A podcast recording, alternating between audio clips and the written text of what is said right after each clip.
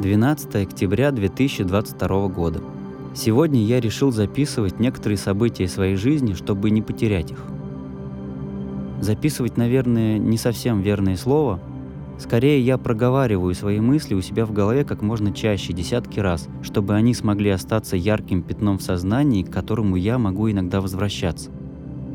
Мои соседи и соседки, наверное, думают, что я совсем сбрендил, раз я нашептываю себе по сто раз одно и то же, сидя в углу. А может, я уже и правда сошел с ума. Но сказать по правде здесь просто немного скучно, потому я и решил развлечь себя хоть какими-то размышлениями.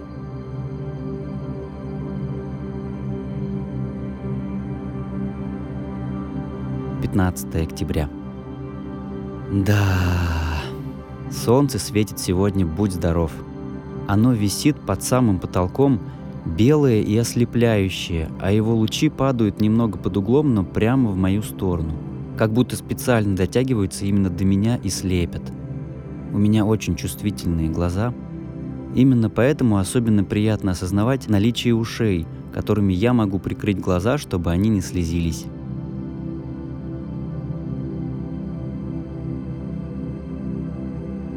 Семнадцатое октября.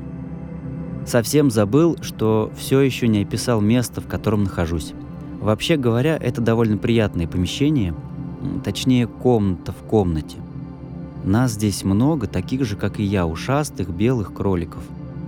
Мои соседи и соседки живут в похожих небольших закрытых комнатушках, как и я. Правда, я еле вижу их через решетку, которой они прикрыты. А самая близкая ко мне, та, что напротив, вообще пустая – Комнатушки находятся в другой одной большой комнате. Раньше я жил в похожем месте, только пространство было гораздо больше, клетки не было, и я мог общаться с остальными животными. Здесь я оказался всего неделю назад. Сам не помню, как меня привезли сюда, и до сих пор не понимаю, зачем. Мне нравилось и там, но если не брать во внимание постоянно светящее белое солнце и скуку, мне пока все нравится. Здесь тепло, безопасно. Меня кормят несколько раз в день, а еще дают витаминки. Беспокоит только, что здесь мало кто общается. Но, может быть, прошло просто слишком мало времени?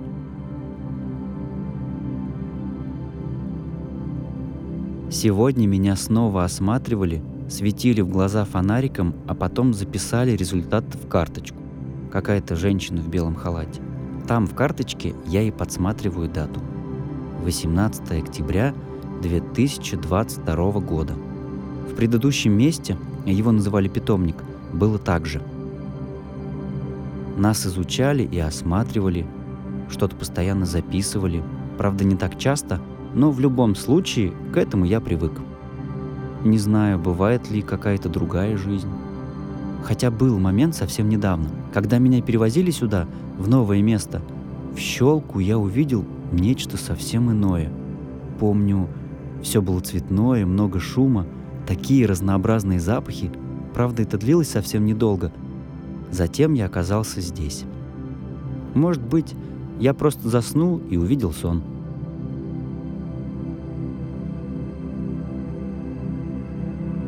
Двадцатое октября. Сегодня я проснулся, а в клетке напротив появился новенький. Он выглядел слегка напуганно, и я решил его успокоить, повернулся к нему, поморгал и дал понять, что бояться нечего. Потом до конца дня мы еще немного переглядывались. Надеюсь, он привыкнет, и мы сможем понемногу знакомиться. Мне очень не хватает общения здесь и дружбы. В прежнем месте у меня было много друзей и подружек, одна мне даже сильно нравилась. Эх, ладно, не буду о грустном.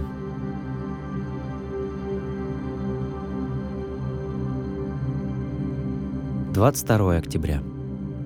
Сегодня после обеда нашу соседку забрали из клетки и куда-то унесли.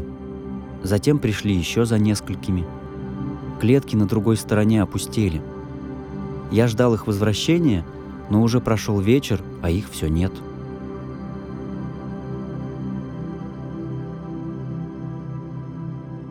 Двадцать третье октября. Клетки все еще пусты. Странно. Может быть, их отвезли назад к братьям и сестрам? Было бы интересно узнать. Если честно, Я сам уже устал быть здесь и с удовольствием бы вернулся.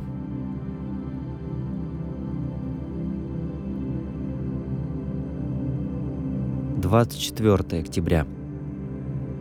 Был обычный день, но мне удалось немного пообщаться с кроликом напротив. Оказалось, что раньше он жил в похожем месте, как и я, в большой компании. Он прикольный, хоть и боится всего. Кажется, мы становимся друзьями.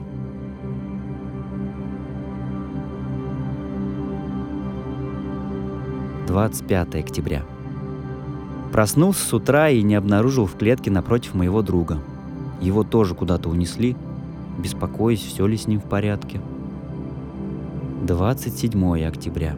Его все еще не вернули. К тому же сегодня случилась одна странность. Вместо обычного осмотра зачем-то у меня взяли немного крови. Раньше такого не происходило. Теперь я тоже начинаю немного бояться. Возможно, мой друг был прав. Где же он? Мне так одиноко тут. Ладно, наверное, показалось. Все наладится.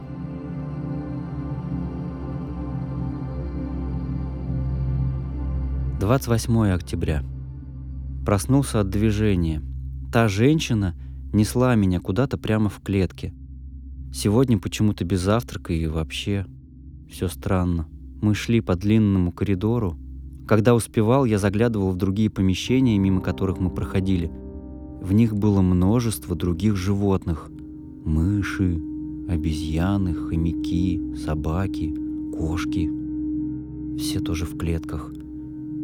Зачем они здесь? Меня внесли в ярко освещенную комнату, глаза снова начали слезиться. Мне стало страшно. Страшно? Я никогда не испытывал до этого такого чувства, но сейчас, в эту секунду, меня сковал именно оно, какой-то дикий страх. Я пытался найти способ выбраться из этой клетки, но его не было. Потом я увидел своего друга и всех, кого забрали накануне — они были прикованы, из этих тисков торчали только головы, и что-то было с их глазами, они были повреждены. Кто-то из кроликов издавал едва слышимый писк, а многие, включая моего друга, молчали. Я не понимал, живы они или нет. Меня приковали туда же, я не мог двигаться и внезапно понял, что не выйду отсюда. За что я здесь? Напротив, я увидел маленькую мышку, которая лежала на животе с привязанными по четырем сторонам лапами.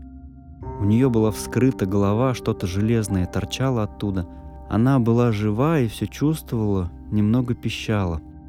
Я не знаю язык мышей, но я сразу понял, что она просила о помощи. Ужасней картины я не видел. Ведь она такая маленькая, маленькая и безобидная. Почему над ней издеваются? В другом углу в каком-то металлическом подшлемнике лежал и умирал кот. Его глаза скосились, и я понимал, что он уже мало что осознает, кроме боли. Какие чудовища могут делать такие вещи?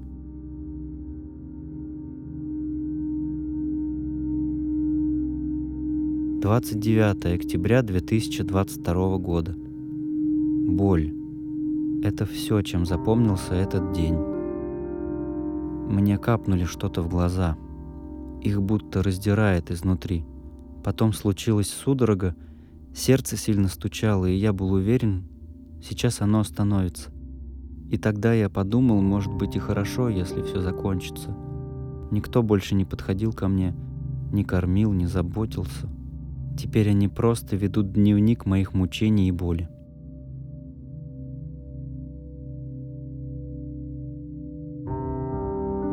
30 октября. Я плохо вижу. Состояние такое же. И еще очень плохо соображаю. Но успел увидеть, как моего друга вытаскивали из тисков. Он не двигался. Его глаза были закрыты. Я понял, что он не выдержал.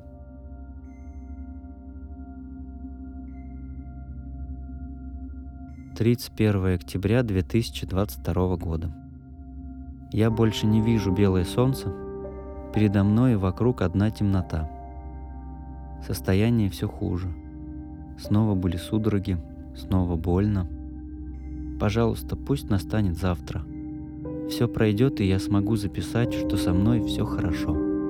Скорее бы только настало завтра.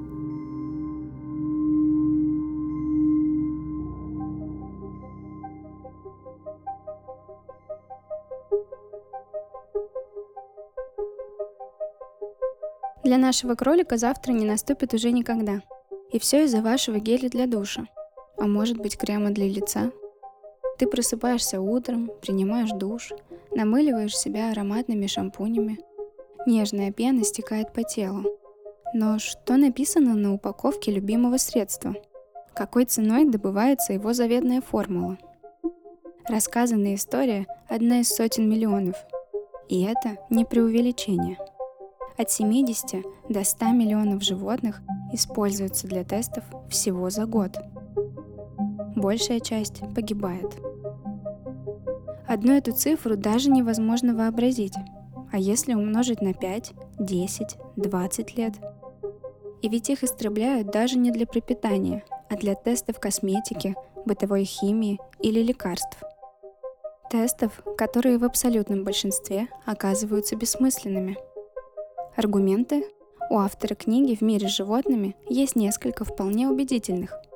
Животные никогда не смогут стать адекватной заменой человека в научных исследованиях, поскольку их анатомия, физиология и биохимические процессы не похожи на наши.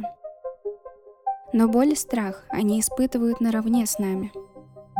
Даже шимпанзе и бонобо, с которыми у нас почти общая ДНК, схожая на 99%, значительно отличаются от нас – Задумайтесь над этим. Есть ли смысл помещать животных в искусственную среду и подвергать их тяжелейшему стрессу? Исследования показывают, что у животных повышается уровень адреналина, пульс и давление, когда они видят, как открывается дверь лаборатории.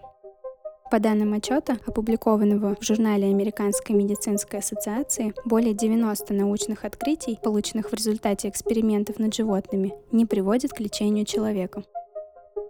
А те, кто проводит клинические исследования, должны знать, что даже высококачественные результаты испытаний на животных не обязательно повторятся при этапе испытаний на людях. Исследования на животных крайне нерентабельны. Многократные эксперименты, имитирующие мышечную дистрофию человека, только калечат собак, но ни на шаг не приближают нас к лечению этой болезни. Десятки экспериментальных вакцин против вируса иммунодефицита человека, которые работали на приматах, и тысячи экспериментальных лекарств от рака, эффективных на животных, оказались не способны защитить или вылечить людей. Как говорил Ричард Клауснер, в прошлом директор Национального института рака США, история онкологических исследований – это история лечения мышей от рака. Мы десятилетиями лечили мышей, но людям это ничего не давало. Протестированные на животных лекарства могут приносить вред людям. Более утоляющий препарат Виокс был изъят из продажи, даже пройдя продолжительные испытания на животных, так как он повышал риск возникновения инфаркта и инсульта у людей. Клинические испытания с участием человека привели к самым важным достижениям медицины, включая связь между курением и раком, а также холестерином и сердечными заболеваниями – мы никогда не узнаем, сколько новых препаратов, так и не вышедших на рынок, потому что их запарковали при тестировании на животных, могли бы помогать людям. А ведь на них были потрачены миллиарды долларов. Авторки книги давно изучают тему существования животных в мире человека. Ингрид Ньюкерк, президентка и соосновательница фонда ПЕТА, и Джин Стоун, авторка бестселлеров, бывшая волонтерка Корпуса мира, заинтересовавшаяся темой растительной диеты и защитой прав природы и животных. Упомянутая книга рассказывает не только об интеллекте наших маленьких друзей и подруг, но и о тотальной бессмысленности гигантской машины их эксплуатации, созданной человеком. Вдумайтесь, сотни сотен миллионов загубленных жизней ради тестов, эффективность которых не доказана. А порой такой способ тестирования оказывается в итоге более опасным для самих людей. Мы живем в эпоху технологий, которые позволяют нам снизить уровни насилия во всех сферах человеческой деятельности, в том числе в части экспериментов над животными. Проблема только в переходе от старой парадигмы мышления к новой. Упомянутые сферы промышленности отказываются от перехода к гуманным способам дерматологических тестов просто потому, что привыкли к старым. А еще потому, что жизни животных для них ничего не значит. Каково это работать тем, кто мучает сотни живых существ, просто так, ни для какой пользы? Мы научились осуждать любые проявления насилия в обществе, бороться против них. Нам осталось только заметить их в промышленности и начать действовать. Если кто-то во дворе будет обижать котенка, мы осудим их, но стоит этим людям надеть белый халат, и это уже считается наукой, а не отклонением. Человек – единственное существо в этом мире, использующее интеллект для издевательств, кровавых экспериментов и убийства других существ ради удовольствия. Но, может быть, мы все же сможем использовать его для сотрудничества, защиты и заботы о тех, кому сложно выжить в этом мире, сотканном из правил и хотелок человека.